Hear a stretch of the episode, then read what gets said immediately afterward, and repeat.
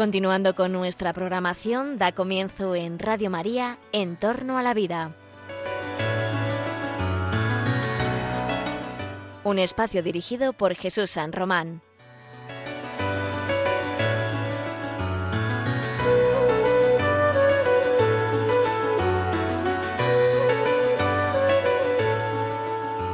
Muy buenos días, queridos oyentes de Radio María. Bienvenidos de nuevo al programa En torno a la vida en esta mañana de miércoles, en las que comentamos pues algunas de las cuestiones que consideramos más importantes en relación a nuestro comportamiento con el ser humano en las ciencias de la vida, en las ciencias de la salud, en la tecnología, etcétera. Hoy tenemos un, un programa especial en este miércoles de octubre porque, bueno, tenemos enfermo a nuestro querido director de programa, Pepe Avellán, que al cual le pedimos que se recupere pronto y desde aquí pues todas nuestras oraciones, dado que, que no va a estar con nosotros en la mañana de hoy, esperemos que esté con nosotros también en el próximo en el próximo programa. Así que Pepe, ponte bueno porque me ha dejado a mí el, el, el testigo del programa de hoy. Pero bueno, no habrá ningún problema, tenemos un programa que yo creo que es interesante, que, que estaremos comentando con también con la profesora Elena Postigo en la segunda parte de este programa. Nuestra profesora Elena Postigo no la tenemos con nosotros tampoco en el estudio, pero acaba de llegar del Congreso de la Asociación Española de Bioética y yo creo que nos va a aportar eh, un montón de luces sobre lo que se ha discutido, lo que se ha visto allí y algunas de las de las conclusiones que el propio Congreso ha tenido y que nos puede ser de muchísima utilidad para nuestro día a día. Así que vamos a dividir ese programa este programa en dos partes. En la primera vamos a tratar de contestar desde de estos micrófonos algunas de las eh, peticiones que se nos que se nos han hecho por el correo electrónico de, de en torno a la vida radio, arroba radiomaria.es donde ya saben todos los oyentes que pueden escribir un correo y al que pues poco a poco y en, en, la medida de lo posible pues iremos contestando a, las dudas que nos vayáis eh, sugiriendo y a, la, a que nos vayáis indicando y a las sugerencias que nos vayáis haciendo y algunas de ellas incluso las incorporamos al, al, al, propio programa. Y una de las cuestiones que, que, nos han pedido en algún momento dado es poder hablar de, de las fuentes. Es decir, hemos muchas veces en, este, en estos programas pues hablamos de o tratamos de dar una, un poco de luz, un poco de criterio a la hora de hacer algún análisis ético o en algún análisis sobre alguna situación concreta, algún caso que ha salido de los medios de comunicación, y lo hacemos desde varias perspectivas. La primera de ellas es de la perspectiva del respeto a la dignidad de la, de la persona, desde una perspectiva una bioética personalista que llamamos, y que tiene como base precisamente ese respeto a la vida física y ese respeto a la dignidad y a la integridad de la persona eh, como valor ontológico por encima de las políticas o por encima incluso de las opiniones o los consensos que se puedan crear eh, en los diferentes momentos en, de la historia en las que vivimos, pues siempre hay algo, un valor universal que es ese respeto ¿no? a, la dignidad y al valor de la persona humana y al individuo. ¿no? Desde esa perspectiva, pues hemos tratado en estos últimos eh, programas y en estos últimos años de aportar un poquito de luz pues, a los diferentes casos que van saliendo en los medios de comunicación y que hemos estado viendo.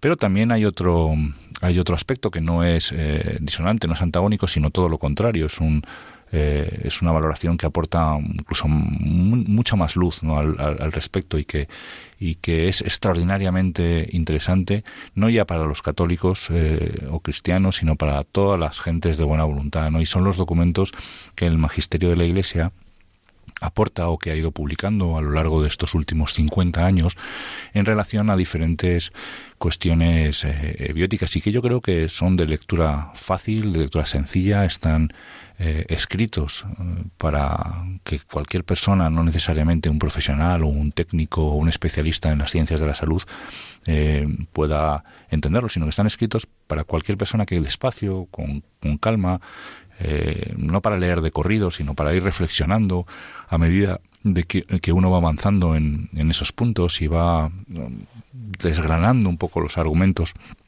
que la Iglesia va dando y, y el punto de vista que la Iglesia va dando pues es extraordinariamente enriquecedor tanto para su, como digo, su formación, la formación de su conciencia, incluso para, para su oración. Bueno, pues estos documentos de la Iglesia a veces nos han pedido, bueno, ¿y qué documentos hay que nos puedan servir de utilidad para, para poder abordar ¿no? este razonamiento ético de muchas de las cuestiones que tocamos en estos micrófonos, ¿no? Por ejemplo, pues la experimentación con embriones, por ejemplo, el aborto, por ejemplo, las técnicas de fecundación in vitro, la maternidad subrogada, la clonación, la eutanasia, etcétera, etcétera. Es decir, la Iglesia es madre, la Iglesia nos ayuda mucho en, a la hora de hacer un análisis de, desde estas perspectivas, nos da pautas, nos da luz y yo creo que es eh, atractivo e interesante un poco pues comentar desde estos micrófonos cuáles pueden ser precisamente estos eh, documentos que nos pueden servir o nos pueden ayudar de forma eh, muy muy importante o muy clara o muy característica para poder discriminar precisamente el análisis de estos datos. Pues, pues eso es lo que vamos a hacer en esta primera parte del programa. Eh, como digo, luego trataremos de conectar con la profesora Elena Postigo, que no está en estos estudios, pero que está eh, esperando que podamos hablar con ella para, para hablar un poco de las conclusiones del Congreso de la Asociación Española de Bioética. Y bueno, espero que, que podamos eh, pasar un, rato juntos que sea cuanto menos ilustrativo y nos pueda aclarar algunas ideas. Bien, pues vamos a empezar entonces comentando los documentos que entendemos o pensamos que pueden ser muy importantes y que son los que citamos aquí habitualmente en, en muchos de los programas y lo pasa que a veces los comentamos pues un poco de mm, rápido porque pues muchos de nosotros ya nos, los hemos leído y los, los solemos usar con, con cierta con cierta frecuencia pero pero yo creo que es importante pues contarlos uno por uno por lo menos citarlos ver un poquito en, en qué consisten y y cuáles son los más importantes. Entonces, bueno, lo voy a hacer desde una perspectiva un poco histórica, ¿no? Porque es importante, eh, la Iglesia va, va, solucionando, va dando luz a medida que los acontecimientos van, van ocurriendo, ¿no? Quiero decir, en hace 200 años nadie hablaba de la fecundación in vitro, en el, el primer niño que nace por fecundación in vitro, Luis Brown, la niña, nace en 1978. Entonces, bueno, pues a partir de ahora, a partir de entonces, pues van surgiendo técnicas, van surgiendo cuestiones y la Iglesia pues va aportando, va ilustrando en muchos documentos precisamente valoraciones y, pautas que nos pueden, pues nos pueden ayudar. Entonces, eh, el punto de partida, desde mi punto de vista, es un documento extraordinario que hemos hablado muchísimo en estos, en estos micrófonos que se publica el 25 de julio de 1968, que lo publica nuestro querido Papa San Pablo VI en esa carta encíclica eh, Humane Vitae. Entonces, este es un documento extraordinario, o sea, impresionante en cuanto a sus contenidos, en cuanto al panorama que ofrece, en cuanto a las indicaciones eh, a las que realmente nos, nos da y nos, y, y nos aporta, y que es, desde mi punto de vista, es de obligada lectura en cualquier momento.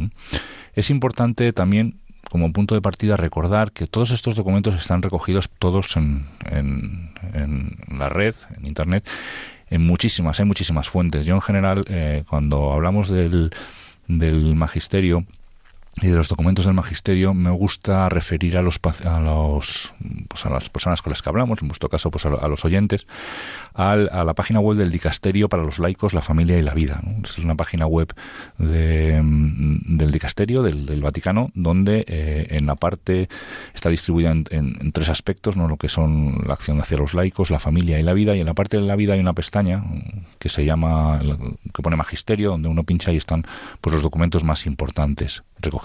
Prácticamente todos los que vamos a comentar y alguno más están recogidos en esa página web, con lo cual pues se pueden se pueden incluso pues ir analizando a medida que os lo voy comentando o posteriormente utilizar el, el podcast para poder eh, ir eh, pues eh, valorándolos o leyéndolos un poquito con, con más calma, ¿no? Bueno, pues como decía, una de las primeras de los documentos más importantes es el que publica San Pablo VI y además, eh, pues como toda carta encíclica, esta se llama Humane Vitae, ¿no? el, don de la, vida humana, ¿no? que es el, y empieza así la sobre el tema del, hablando del respeto ¿no? a lo que es la, la, transmisión de la vida. Fijaros que está dirigida a todo el mundo, no, no está solamente dirigida a los sacerdotes o a los fieles del orbe católico, sino a todos los hombres de buena voluntad. Y habla fundamentalmente sobre la regulación de la natalidad. Tened en cuenta que estamos en el año 1968, un contexto, un momento histórico en el cual eh, pues esa pretendida revolución sexual en la que se pretende que se va a producir eh, la liberación del hombre, pues a lo que aboca y a lo que llama eh, es realmente al, a, un fracaso ¿no? en la pérdida de lo que es el sentido del valor, de la dignidad de la persona y en unos aspectos más importantes, que es el tema de la transmisión de la vida. Bien, pues esta encíclica es una encíclica extensa, eh, en el que, bueno, pues no solamente está dividida en varias partes, habla de los nuevos aspectos del problema y la competencia del magisterio, ten en cuenta, está en 1968, llegada la píldora eh, anticonceptiva, eh, cambios ¿no? en el enfoque mm, habitual en el que se estaba manejando pues todo este aspecto ¿no? en lo que es en la sociedad con lo cual, pues la Iglesia pues da luz, ¿no? da luz en esos principios doctrinales, eh, en los cuales pues habla de la naturaleza y finalidad del acto matrimonial, el aspecto inseparable de la, de, la, de esos dos aspectos que, con, que tienen que ver con, el, con el acto matrimonial, que es el aspecto unitivo y procreativo, la fidelidad al plan de Dios, etcétera, etcétera.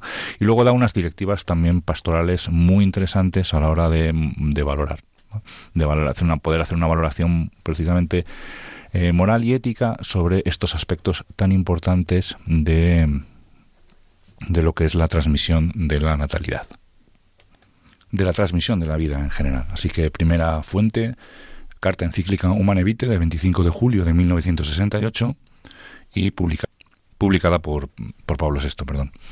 Bien, nos adentramos en los años 70. Eh, primer eh, sentencia donde se se liberaliza, por así decirlo, se despenaliza o se da pie a, la apertura del, de todo el tema del aborto en Estados Unidos, 1973, caso Doe, muy conocido por los juristas por ser precisamente el caso en el que el Tribunal Supremo eh, liberaliza o, digamos, legaliza la práctica del aborto inicio, precisamente en los años 70, de, de, todo el desarrollo conceptual de lo que es la, bioética, como consecuencia de la aparición del informe Belmont de 1974. Y, eh, por supuesto, la Iglesia pues, va tomando nota de lo que va ocurriendo y sigue ilustrando en, en, esta línea. Entonces, eh, siguiente documento interesante ya de la Sagrada Congregación para la Doctrina de la Fe es el, la Declaración sobre el Aborto Provocado del 18 de noviembre de 1974. Esta declaración también la tenéis publicada en, la página web del, del, Dicasterio. Es una declaración eh, cortita, no muy, no muy amplia. Como digo, está publicada eh, en el año 1974 y se refiere fundamentalmente a hacer una valoración moral del, del, aborto, no solamente desde la luz de la fe, que sería un apartado eh, muy importante, sino también a la luz de la razón. Y decir, eso es una cosa que hemos defendido siempre, hemos hablado muchísimo desde estos micrófonos, ¿no? Es decir, hay una ley divina y hay una ley natural, ¿no? Y hay, una cuestión es que a las cuales accedemos por la fe y otras a las cuales podemos, eh, podemos y debemos acceder por la razón en esa búsqueda de la verdad, que no construcción de la verdad que está tan de moda ahora que parece que las cosas se tienen que decidir lo que está bien y lo que está mal se decide por consenso y no es así, no hay una, ley natural a la cual nuestra razón es capaz de acceder y, valorar. Bueno, pues esta, esta declaración esta, de la Congregación para la Doctrina de la Fe, la declaración sobre el aborto, como digo, publicada eh, en el año 1970 y cuatro pues es una respuesta precisamente a, esa sentencia y muy interesante también de leer para encontrar algunas pautas a la hora de, valorar el, aborto. Pero la historia sigue 1978 nacimiento de la primera niña eh, por fecundación in vitro Louise Brown. Eh, siguen las cuestiones eh, bioéticas, empieza a haber ya un montón de publicaciones a nivel científico, la tecnología empieza a, desarrollarse, empezamos a acceder de forma eh, muy clara desde el punto de vista técnico a, nuestro código genético, comienza el proyecto Genoma, aparecen nuevas técnicas de, de análisis e instrumentación del DNA, instrumentación genética. Y en el año, por ejemplo, 1986, apenas pues, unos años después, del, ocho años después del nacimiento de la primera niña probeta, eh, se desarrolla una de las técnicas eh, de análisis eh, genético de acceso al, al sistema genético, al, al, DNA, a nuestro código genético más importantes y que más trascendencia ha tenido en la historia hasta el punto que se le dio, pues algunos años más tarde, el premio, el premio Nobel, que es la, la técnica de la reacción encadenada de la polimerasa la tenía conocida como PCR, que nos permite pues hacer copias y copias del DNA para poder analizarlo y que ha servido de base pues para poder, eh, como digo, conocer ese código genético y, dar pie pues a un montón de estudios relacionados pues con el, los genes y cómo funciona y cómo responde la célula a la expresión de esos genes. Bien, esto, como hemos dicho muchas veces desde estos eh, micrófonos, no es que sea algo malo en sí mismo, dado que es una técnica de análisis, de análisis genético, pero sí da pie a que podamos usar esa técnica para cosas no tan buenas o, no tan positivas.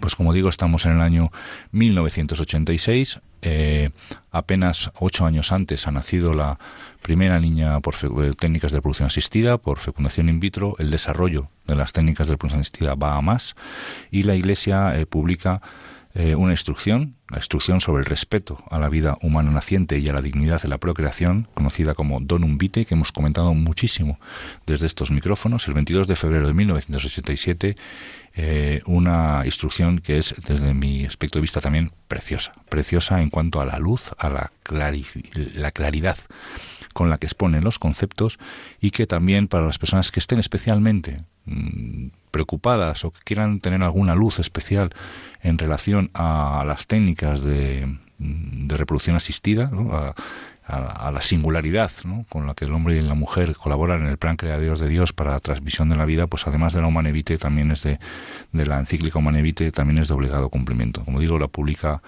la Congregación para la Unidad de la Fe, se llama, lo conocemos como el don de la vida, donum vitae, y es la instrucción sobre el respeto a la vida humana naciente y a la dignidad de la eh, procreación el 22 de febrero de 1987.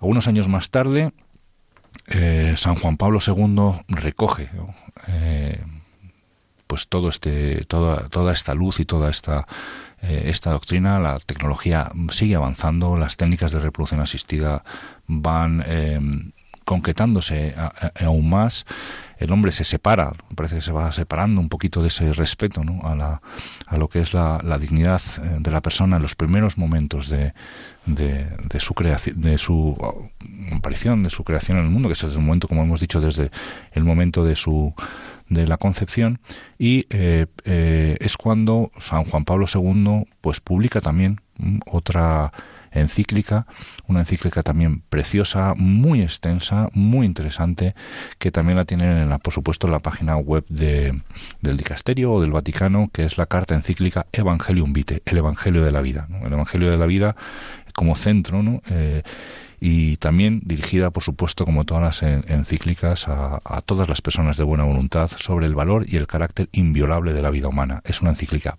preciosa, eh, muy extensa, también como la que eh, como las que nos tenía acostumbrados a San Juan Pablo II, en el cual eh, bueno, se recoge precisamente todo ese mensaje, es una carta muy bonita, eh, donde se recoge precisamente todo ese mensaje de la cultura de la vida, ¿no? los, los que eh, pues hemos crecido ¿no? precisamente de la mano, prácticamente toda nuestra juventud hemos vivido de la mano de nuestro, querido Papa San Juan Pablo II, pues hemos aprendido de él ¿no? precisamente esa defensa de la dignidad de la persona, esa defensa de la vida, eh, de la vida humana y sobre el valor y el carácter inviolable de la vida humana es precisamente en lo que eh, San Juan Pablo II centra precisamente esta encíclica, que es la carta encíclica Evangelium Vitae, publicada el 25 de marzo de 1995.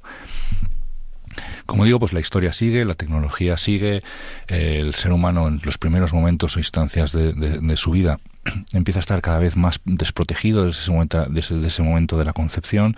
En el año 1997, como todos eh, ustedes probablemente recuerdan, sale a la luz la clonación de la oveja Dolly, abriéndose pues todo ese, dejándose claramente pública, de forma pública todo ese aspecto de lo que es la clonación, estableciendo esas diferencias que muchas veces hemos hablado de estos micrófonos, diferencias más de ingeniería lingüística que, reales entre lo que es clonación terapéutica y clonación reproductiva, es cuando se da lugar a, a, todo el boom y todo el desarrollo de la investigación con células troncales embrionarias, lo que hemos llamado también células, células madres de estos micrófonos, y, eh, y aparece pues ya la investigación directa con embriones, etcétera. Con lo cual, eh, pues en este sentido también yo creo que, que pues hay que agradecer mucho a, la Iglesia una instrucción que se publica pues ya algunos años más tarde, en el año en concreto 2008, el 8 de septiembre de 2008, que es una instrucción de la, también de la Congregación para la Doctrina de la Fe que se conoce como Instrucción Dignitas Persone. Como digo, pues publicada en, en, el, en el 2008 y esta instrucción Dignitas Persone es una instrucción que en general habla de la dignidad de la persona sobre algunas cuestiones de bioética. ¿Y por qué? Bueno, pues que es que ya hay muchas cosas de las que de las que hablar. Estamos en 2008, la tecnología avanza. Por un lado tenemos todo el tema, como digo, de las técnicas de reproducción asistida, tenemos el tema de los embriones congelados, tenemos el tema de la clonación, de la investigación con células madre, etcétera, ¿no? Entonces, eh, la Congregación para la Doctrina de la Fe en esta instrucción pues recoge precisamente todo lo que está eh, en ese momento discutiéndose en cuanto a la manipulación del embrión o al patrimonio genético y eh, desarrolla un documento que tiene varias partes, ¿no? El primero de, ellos sobre los aspectos antropológicos, teológicos y éticos de la vida y de la procreación humana, una primera parte muy bonita, preciosa, como no puede ser de otra manera, citando estos anteriores documentos que os hemos comentado, y una segunda parte eh, relativa a los nuevos problemas eh, en relación a la procreación. Ten en cuenta pues, que han pasado, la, ciencia y la tecnología avanzan muy rápido, entonces las técnicas de ayuda a la fertilidad, eh, han cambiado mucho en, desde el nacimiento de, de Louis Brown, la fecundación in vitro, el tema de la congelación de embriones o la reducción embrionaria en las eh, transferencias, el tema de la inyección intracitoplasmática de espermatozoides, el congelamiento de embriones y todas estas, congelamiento de óvulos, etcétera, etcétera, y todas estas eh, situaciones a los cuales pues a veces el, el, el, fiel cristiano, el fiel católico o las personas de buena voluntad no, no, no, no aciertan a tener un criterio claro pues porque entre que no se conoce muy bien el hecho científico o el hecho técnico que uno está analizando y que a uno le faltan pues las pistas no acaba un poco de tener idea y corre el peligro de dejarse llevar un poco por lo que le dicen los medios de, comunicación pues estos documentos ayudan la verdad y no solamente ayudan sino que ilustran iluminan la razón de una forma muy bonita ¿no? y a la tercera parte pues de esta instrucción se refiere pues a las nuevas propuestas terapéuticas también que comportan la manipulación del embrión o el patrimonio genético humano ¿no? porque nos, nos asomamos ya, estamos en el año 2008, y nos asomamos a la situación en la que estamos ahora sobre la terapia génica, la clonación humana, etcétera. La historia continuará.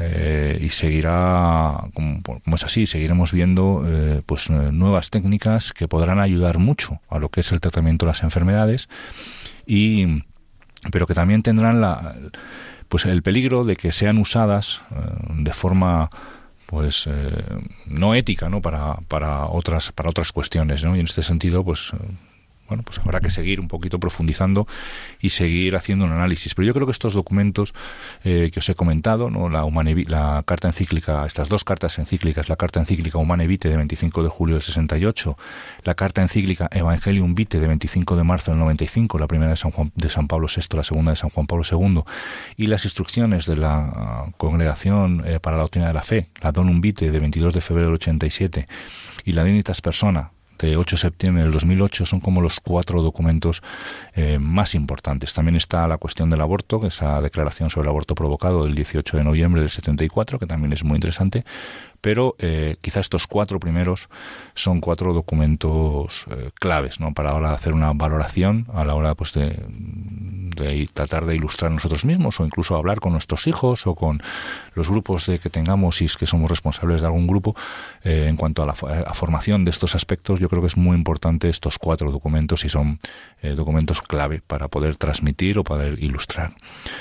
Esto en relación al principio de la vida no en relación al, al, al final de la vida pues también hay, eh, hay muchos que, bueno, hemos hablado muchísimo de eutanasia en estos, eh, en estos momentos. Yo os mm, prometemos, yo creo que dedicar otro programa, si queréis hablar ya más concreta de qué documentos al final de la vida pueden ser especialmente interesantes dentro de lo que eh, nos, nos ofrece o nos da el, nuestra querida Madre Iglesia.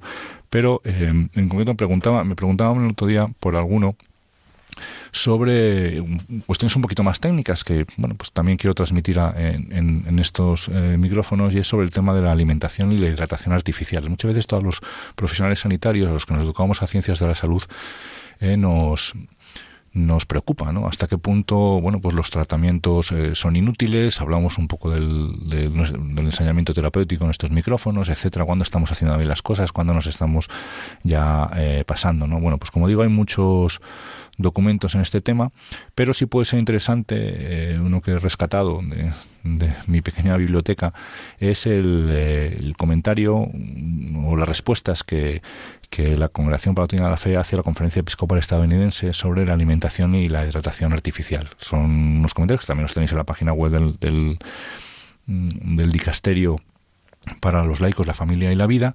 Y, como digo, son preguntas y respuestas a la Conferencia Episcopal Estadounidense sobre, sobre, la alimentación y la hidratación artificial. Es de agosto del 2007, es muy cortito, muy sencillo, ilustra mucho este aspecto de del tema que junto con la declaración sobre la eutanasia de, de mayo de 1980, que también está en la página web, bueno, pues podemos ya empezar a abrir eh, campo o hacer reflexiones sobre precisamente ese tema de la eutanasia. Pero en respecto a este final de la vida, yo sí que trataré de hablar con nuestro querido director del programa, Pepe Avellán, para ver si podemos hacer un programa Mm, sobre el cual eh, hablemos precisamente de esas fuentes, ¿no? de esos documentos que nos pueden servir para ilustrar el, o para mejorar nuestra formación en relación a, al final de la vida.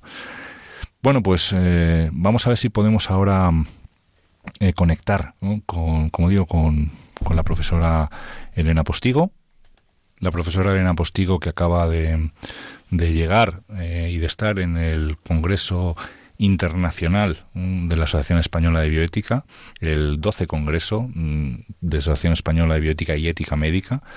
Eh, un congreso muy bonito porque además que creo que era el 25 año de la, de la asociación, con lo cual pues también celebraban eh, esos 25 años con un programa eh, muy atractivo, muy interesante, que tenía que ver pues no solamente con la vigencia y la idoneidad del concepto de la dignidad de la persona, sino pues con otros aspectos tan importantes como las, el diagnóstico de las malformaciones, la transmisión de, de la información, la adecuación del esfuerzo terapéutico que veníamos comentando justo antes al, al final, etcétera, etcétera. Pero yo no quiero adelantar porque me gustaría que, Elena, que ha estado allí, que nos pueda contar con, con más calma pues sus conclusiones de esta, etapa en Valencia, el congreso que se ha celebrado hace apenas unos días, desde el 20, este, este nada, este último fin de semana, el 25 y el 26 de, eh, de octubre. Así que mientras eh, tratamos de generar la conexión, os voy a dejar con, con esta canción, una canción que poníamos eh, mucho al principio de, de nuestro programa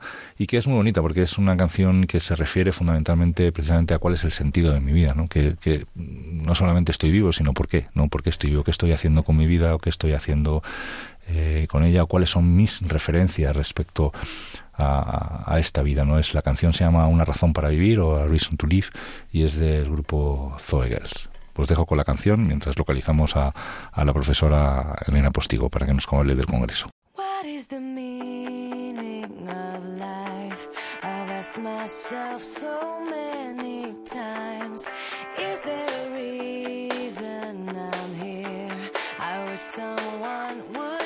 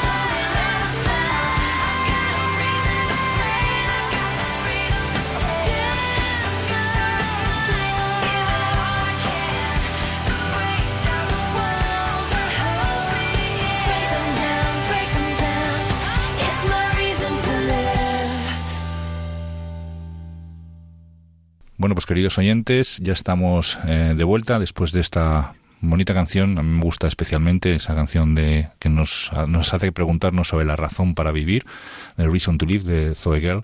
Y bueno, tenemos al, al otro lado de la línea telefónica, espero, si no si lo he conseguido hacer bien con estos estos eh, botones y aparatos a la profesora eh, Elena Postigo, que como os decía, pues ha estado recientemente en este fin de semana en el 12 Congreso de la Asociación Española de Bioética, eh, que cumplía además su 25 aniversario y yo le paso directamente la, la, palabra a ella para que nos explique y nos cuente un poco cuáles han sido sus, sus impresiones del, del Congreso, los mensajes más importantes, las discusiones que ha habido, cómo se ha cocinado este Congreso. Hola Elena, ¿cómo estás? ¿Qué tal? Hola, muy bien, encantada de estar con, contigo y con todos los oyentes. Pues pues mira, efectivamente, esta semana, este fin de semana ha tenido lugar en Valencia, mm, en la sede de la Universidad San Pablo, no, mm, eh, como es Cardenal Herrera CEU, en el Palacio de Colomina, el mm, décimo, el, el, número 12 creo que era, de los congresos de AEBI, la Asociación Española de Bioética y Ética Médica, y efectivamente hemos celebrado el 25 aniversario de la asociación, que ha sido una ocasión pues eh, de especial interés para todos los que llevamos en esta asociación desde hace, como es mi caso, pues desde hace grosso modo 20 años, ¿no? Y pues efectivamente, si quieres te paso a desgranar un poco los contenidos, invitados más importantes. Ah, no, hemos podido ir algunos, otros han quedado con las ganas y bueno, pues ya que has estado allí, pues eh, hacemos una especie de, de flashback. Muy bien, pues mira, vamos a ver, han sido dos días, el viernes 25 y el sábado 26 de octubre, y el viernes 25 pues fue un día dedicado fundamentalmente a cuestiones más de fundamentos de bioética. Como nuestros oyentes sabrán, la bioética tiene una parte que es más de fundamentación, es decir, de eh, qué es la bioética, su historia, cuáles son sus fundamentos antropológicos y éticos, porque según esa fundamentación después se tendrá una distinta bioética, ¿no?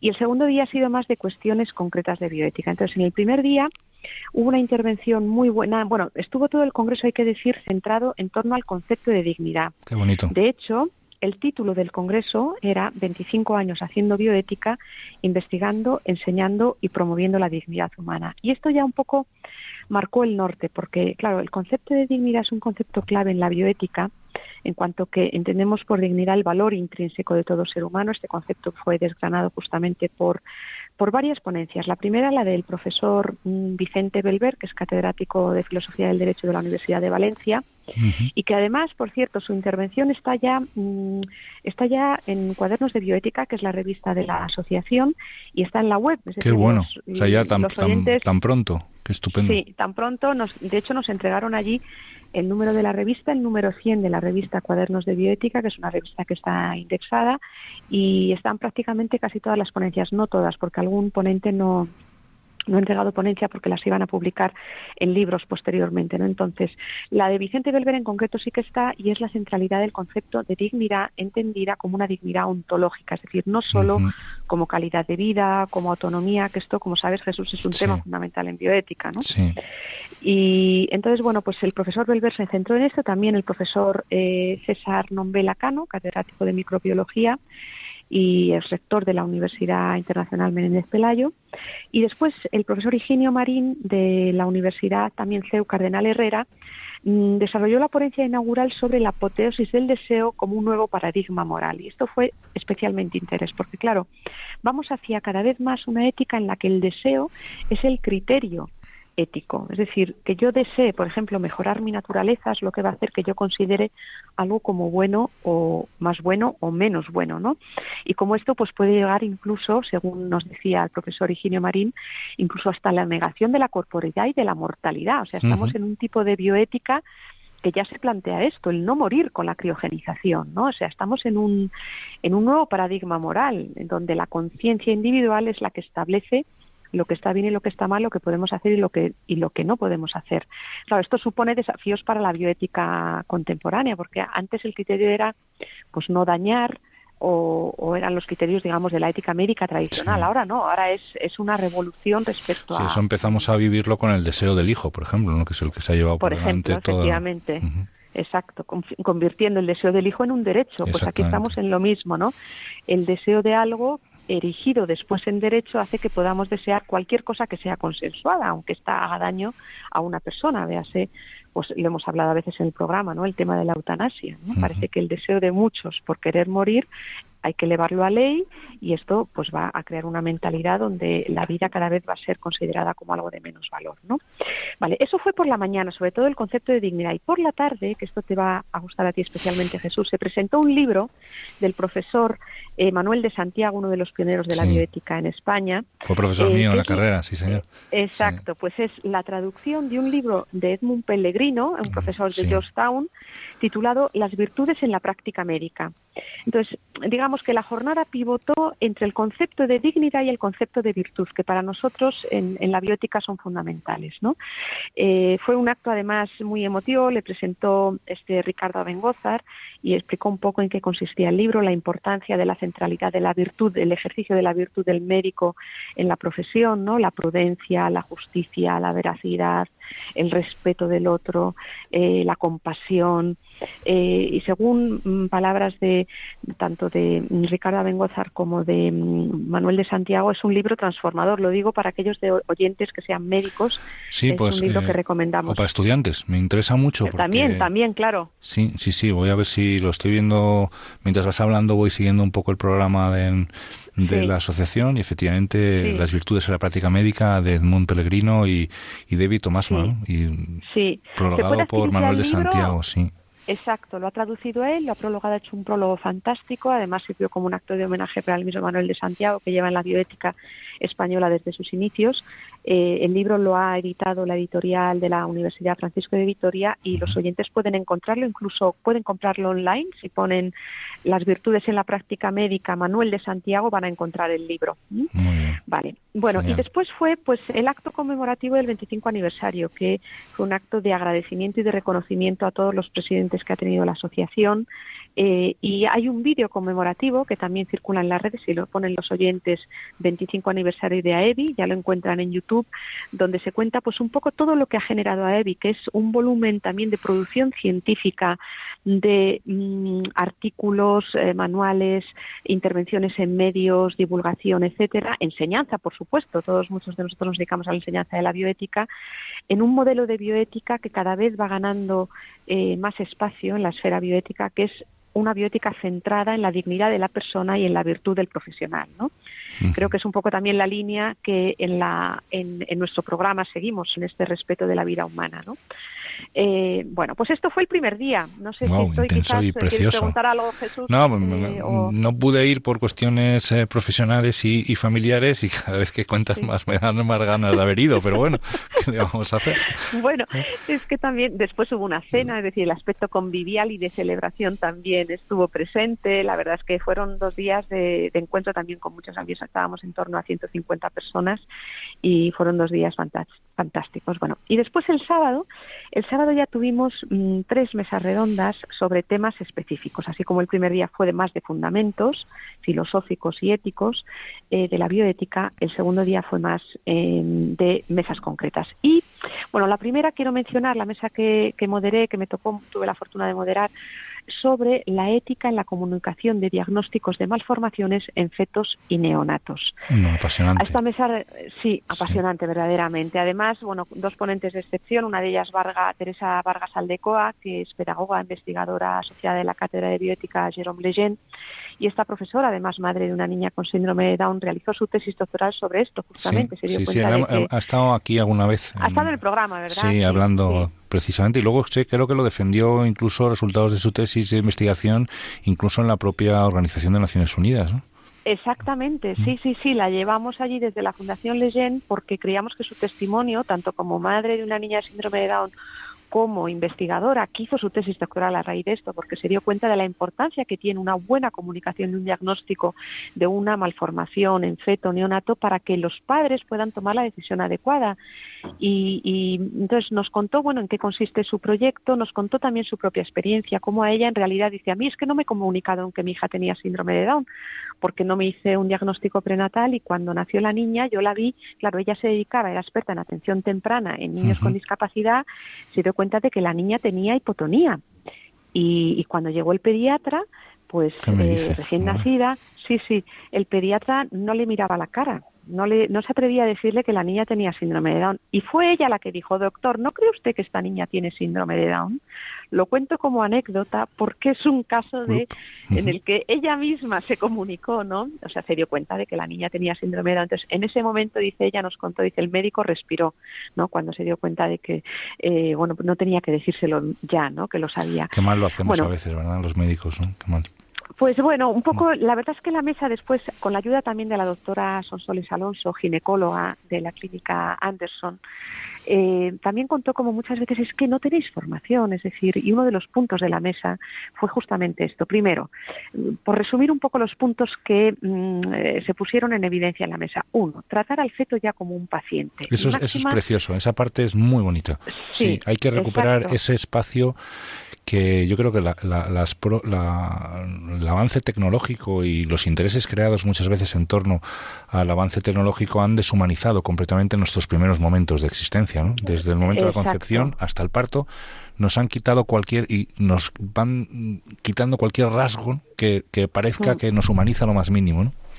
Así es, así es. Entonces, ellas volvieron a esto, porque muchas veces dice incluso es posible una intervención intrauterina, es posible em, que el niño nazca en un hospital adecuado para que se le atienda conforme a su situación crítica. Incluso en niños, por ejemplo, se habló del caso del síndrome de Edwards, ¿no? que es mucho más grave, eh, la trisomía, ¿cómo se llama? 18, ¿no? O no recuerdo ahora mismo. Bueno, dice, este tipo de pacientes pueden vivir y pueden tener una vida digna, aunque quizás sea más breve su vida, pero y contaron la diferencia de madres eh, que, que, han ayudado a sus niños a nacer y atenderles bien, cómo después no se les queda esa, ese recuerdo negativo, ¿no? Sí, fíjate que, incluso más allá, incluso cuando se diagnostica alguna, yo no sé si esto se llegó a comentar en esta línea, pero cuando se diagnostica incluso una, una malformación que, que pueda ser incompatible con la vida y que se espera una supervivencia eh, muy escasa, incluso de, pocas horas después del, del, nacimiento, por, por, por, incapacidad autónoma, por ejemplo, de respirar, etcétera,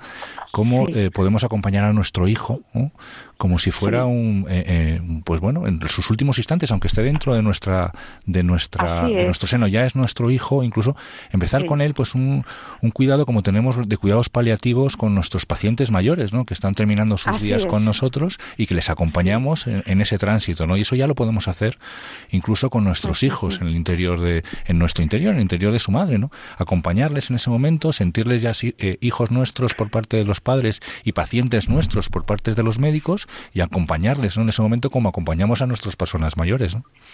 Así es, efectivamente. Pues de esto se habló se habló también de la importancia de mejorar la comunicación y para ello mejorar la formación de los profesionales jóvenes en habilidades comunicativas de este tipo de lo que se llama la primera noticia, es decir, comunicar que el niño no está sano o si lo está, que tiene una pequeña discapacidad, hacerlo con delicadeza, al mismo tiempo con verdad, hacerlo con justicia, es decir, ejercitar las virtudes del médico en tratar a ese paciente con la máxima dignidad. Es prácticamente aplicar lo que habíamos visto en el primer día de Congreso. ¿no? Después también eh, la protección de los grupos más vulnerables, porque están siendo eliminados eugenésicamente, ¿no? Ya sabemos que el síndrome de Down pues nace ya solamente un 10-15% y eh, esto poco a poco se nos está infiltrando una mentalidad eugenésica con este tipo de, de personas con discapacidad. Y después dar esperanza y acompañar, que hay también que el médico aprenda a dar esperanza y acompañar, porque siempre se puede hacer algo, se puede querer a ese niño, se le puede a lo mejor dar alguna terapia, se puede, es decir, hay muchos modos de acompañar a bien morir, incluso a estos niños, o incluso tener una vida digna que pueden vivir muchos años. Es decir, un síndrome de Down pues puede vivir hasta los 70 años fácilmente, ¿no?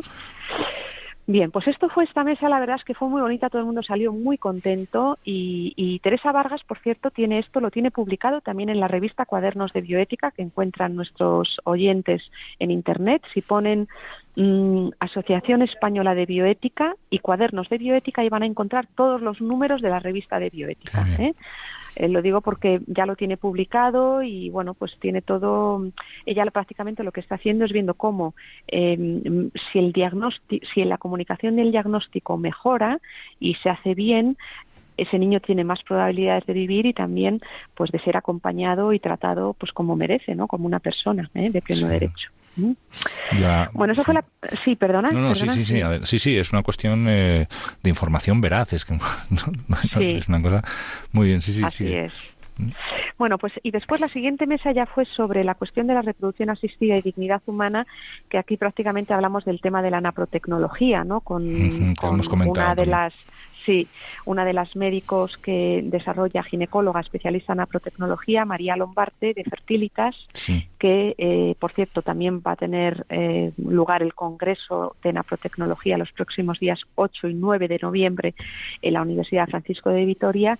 Y prácticamente lo que vinieron a mostrar en esta mesa es cómo todas eh, las, mm, las contraindicaciones que tiene la fecundación in vitro para la salud de la madre, del hijo, además de aquellas de carácter ético por el uso de embriones y también, eh, por así decir, el, el, uso o mal uso del acto, del acto conyugal y pues una alternativa que es ética, respetuosa de la naturaleza del embrión, de la, de la familia, de la unidad familiar.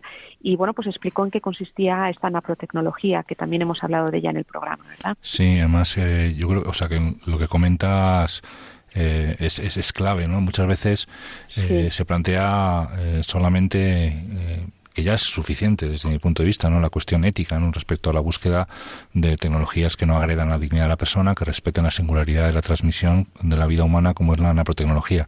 Pero es que a veces se nos olvida también que las técnicas de reproducción asistida no son un tratamiento, ¿no? Tienen unos riesgos, tienen una agresión a la propia madre, tienen muchas complicaciones después eh, posteriores, además, bueno, pues del estrés no psicológico que, que supone eh, ciclos y ciclos y ciclos donde, bueno, pues la estimulación hormonal es, es a veces muy potente y peligrosa en algunas en algunas pacientes. Y esto casi siempre eh, casi nunca se habla, ¿no? Entonces... Sí, así es. Eh, es un, me alegro que se haya tocado mucho. Sé que lo tocasteis, pues estuvimos ahí en, en las conversaciones de bioética de, la Fundación Jerome Leyen hace... Que tú moderaste, además. Sí, bueno. Este, tema también te lo conoces muy bien. Que comentaba muy bien también los de Fertilitas, que estuvieron también aquí en estos micrófonos, eh, tratando de, pues de difundir un poco esta, esta nueva forma, ¿no? No tan nueva, ¿no? Pero, pero sí actual, ¿no? Como se suele decir, Sobre la, sobre eh, bueno, pues la, el abordaje, las parejas que no consiguen tener un hijo, los matrimonios que no consiguen tener un hijo, y, nada, pues me alegro mucho que se haya trascendido también a un congreso científico como puede ser el de la, el de la sí. Sí, y, yo creo que cada vez más vamos a, a dar a conocer este método que es mucho más eh, yo diría, también en términos estrictamente materiales y de ecología humana, es mucho más sano, ¿eh? porque la mujer no se la somete a bombazos hormonales. Sin duda, eso es una pregunta. respeta. ¿Eh? ¿Qué hacen, es algo que deberíamos, ¿Sí? que deberíamos. O sea, como médico, la pregunta, claro, la pregunta es, ¿y esto por qué no se enseña en las facultades de medicina? Que esto es debería ser la primera línea de tratamiento. O sea, nadie se plantea, nadie se plantea un tratamiento agresivo cuando tenemos un tratamiento más conservador, más adecuado, más natural, que puede alcanzar incluso mejores resultados. Esto no pasa en ningún campo. En cualquier otro campo terapéutico, el, la primera mecanismo, la primera línea de actuación siempre es aquella que eh, hace el menor daño posible. Esto es la, como decías antes, no es que sean los principios mm, los que fundamenten la, ética, pero desde luego es un principio bastante, bastante sólido, A la hora completamente de, acuerdo, de decir, lo primero es no hacer daño, Entonces, si yo puedo conseguir el mismo resultado por una vía que es mucho más natural, mucho más ecológica, con menos agresión a la fisiología con menos medicación y mejor llevada y tolerada por todos, pues ¿por qué no es la primera línea de tratamiento? Bueno, pues es una cosa que hay que, hay pues que, hay que preguntarse, pues sin la duda. Verdad, Vamos a ver, yo creo que esta pregunta nos la vamos a hacer también en el congreso que va a tener lugar la semana que viene aquí en la universidad. ¿Por qué? Porque la respuesta que algún, porque hubo, mm, tras esta mesa hubo varias preguntas, ¿por qué no se conocen tanto? Entonces creemos que hay una razón de índole estrictamente científica y de investigación. Creemos que todavía eh, hay pocos estudios publicados en revistas de impacto, en revistas, eh, por ejemplo, Human Reproduction, en revistas que tengan un peso en la comunidad científica en torno a la reproducción humana, eh, que demuestren y avalen eh, realmente la eficacia, porque se está viendo que la eficacia es en parte incluso a veces superior a la que tienen los ciclos de fecundación in vitro, pero todavía no hay estudios epidemiológicos que lo muestren o que hayan sido publicados. Entonces creo que esto es por un lado, creo que hay que potenciar las investigaciones, tesis doctorales, proyectos de investigación y de hecho va a ser una de las líneas que va a seguir el Instituto de Bioética que dirijo aquí en la Francisco de Vitoria es promover investigaciones en esta línea, ¿no? De apoyo y respaldo científico a la naprotecnología. O sea que si conocen a alguien que quiera hacer tesis doctorales sobre esto, aquí les acogeremos encantados, ¿no? Pues Porque ya, eh, ya hay, hay centros que utilizan la naprotecnología que tienen pues una muestra de 50, 100 personas, mujeres, a las que se les podría hacer un estudio y, ver qué resultados tenemos, ¿no? Esto puede ser una razón. Y otra también, hay que darse cuenta de que detrás de las clínicas de fecundación in vitro hay mucho, negocio económico. Y claro, estropear el negocio a estas clínicas se cuidará muy mucho de hacer que estos resultados no emerjan, porque se les quita mercado. ¿eh? Eh, entonces, bueno, pues mm, no excluyo que en estos años de naprotecnología que lleva el doctor Hilgers y la gente que en el, en el mundo hace naprotecnología, yo diría en torno a no sé si son ya 20 años o poco más, pues probablemente no han querido dar a conocer esto por todo lo que implica, porque es competencia para las, eh, la fecundación in vitro, ¿no? Bueno, pues vamos a ver ahora que está ya, eh, yo creo que está volviendo, el, quizá porque ha pasado ya mucho tiempo o quizá porque hay, eh, efectivamente, se ha convertido las técnicas de reproducción asistida como en un en una alternativa a la cual se accede cada vez eh, más rápido sin plantearse otras vías, otras alternativas, empieza a haber, yo creo, desde el punto de vista meramente científico, un poquito de espíritu crítico, ¿no? Me parece a mí. Vamos a ver si aprovechamos este tirón, ¿no? Para poder a, eh, poner encima de la mesa, pues, alternativas éticamente más, más aceptables. Así es, eso es, eso es. Bueno, y la última mesa ya fue sobre la adecuación del esfuerzo terapéutico en los momentos finales de la vida, que bueno, pues se tocaron las cuestiones más de fin de vida y había pues un médico paliativista de la Universidad Internacional de Cataluña y una eh, psicóloga de la Universidad de, de Valencia que hablaron en torno a las cuestiones, por supuesto salió la cuestión de la eutanasia, pero sobre todo el planteamiento de los cuidados paliativos como respuesta ética a la atención al paciente terminal. ¿no? Eh, es un tema que también hemos tocado en el programa alguna vez y, que vamos a tener que seguir tocando en los próximos programas porque porque está claro que, que bueno que estamos en esa batalla ahora mismo no afortunadamente la organización médica eh, se ha desmarcado no precisamente de, del tema de la eutanasia ¿no? en los últimos sí, así es. lo podremos saber tocar en algunos en algunos aspectos no en los programas que vienen porque sin duda nos saldrán noticias en los medios de comunicación que nos llevará a ello sí así es Bueno, pues esto fue el congreso. No sé si os he pues, aburrido un poco. ¿Qué va? para nada, precioso, precioso. Bueno. Eh, ¿Y qué hacéis un congreso anual? Entonces ya estáis, ya tenéis sí, bueno, es bianual. Es bianual el congreso, es decir, se hace cada dos años porque el año alterno se hace una jornada de bioética de un día en una universidad, por lo general de Madrid, de manera que sea más fácil el acceso a, todo, a cualquier, de cualquier rincón de España donde se venga. Y de hecho, la próxima jornada va a tener lugar en la Universidad Francisco de Vitoria. Todavía estamos viendo cuál va a ser el tema. Entonces, el año que viene, en octubre, se tendrá la jornada de bioética y al año siguiente se tendrá el Congreso de Bioética, que esta vez va a ser en La Rioja. Ya se sabe, la sede del futuro Congreso de AEBI va a ser en La Rioja. ¿eh? Muy bien. Pues muchísimas gracias, Elena, por toda la información. Ha sido como si hubiéramos estado casi. Ahora solo habrá que consultar las ponencias en, el, en la revista. En la página web, eso es. Para poder tener la sensación de haber estado y no haberse perdido ninguna. Pues muchas, muchas gracias. Allí, ¿Mm? nada, encantada de haber estado con vosotros. En esa web encontráis también el vídeo de los 25 años, los artículos, incluso fotos del Congreso eh, para vivirlo. Qué bien. Muy bien. Pues un placer, Elena, y hasta otra. Gracias por todo. Gracias. Adiós. Adiós. Pues muy bien, queridos oyentes, se nos acaba el tiempo. Eh, una pena pero, pero bueno, promete ser interesante cuando tengamos eh, de nuevo también a, Pepe Avellán y a Elena Postigo y podamos hablar un poquito con más calma de los temas que fíjese se han discutido en, el, en este 12 Congreso Internacional de la Asociación Española de Bioética apasionante, ¿no? El, cómo han incluso se han eh, pues eh, tocado pues tres aspectos, ¿no? Fundamentales que están hoy en el debate, ¿no? Lo que son los fundamentos precisamente de la bioética, aquello que nos permite hablar y establecer un criterio claro, ¿no? Y como bien decía la profesora Postigo, ¿no? Según cómo fundamentemos la, la, bioética a la cual vamos a llegar va a ser una bioética veraz o no, según nuestro punto de partida, si partimos de de posicionamientos sólidos, posicionamientos veraces ¿no? sobre la dignidad de la persona, pues llegaremos a conclusiones eh, solventes. ¿no? Y por otro lado, aspectos de ética que llamamos ética especial, es decir, ya conflictos concretos, no situaciones concretas, ¿no? como es la bioética al principio de la vida, en esa comunicación del profesional a, la madre, ¿no? a la hora del diagnóstico, eh, la bioética al final de la vida, como es ese, ese, eh, esa forma de, de, enfocar estos últimos momentos a través del acompañamiento y el cuidado paliativo, etcétera. Dos aspectos sin duda claves ¿no? para poder entender un poco eh, cuáles son los juicios que debemos hacer respecto a estas situaciones. Y ya con esto pues lo, lo dejamos hasta el, programa siguiente y como bien dice pues nuestro director del programa José Avellán, amen la vida y defiéndanla. Pues muchísimas gracias y hasta el próximo programa.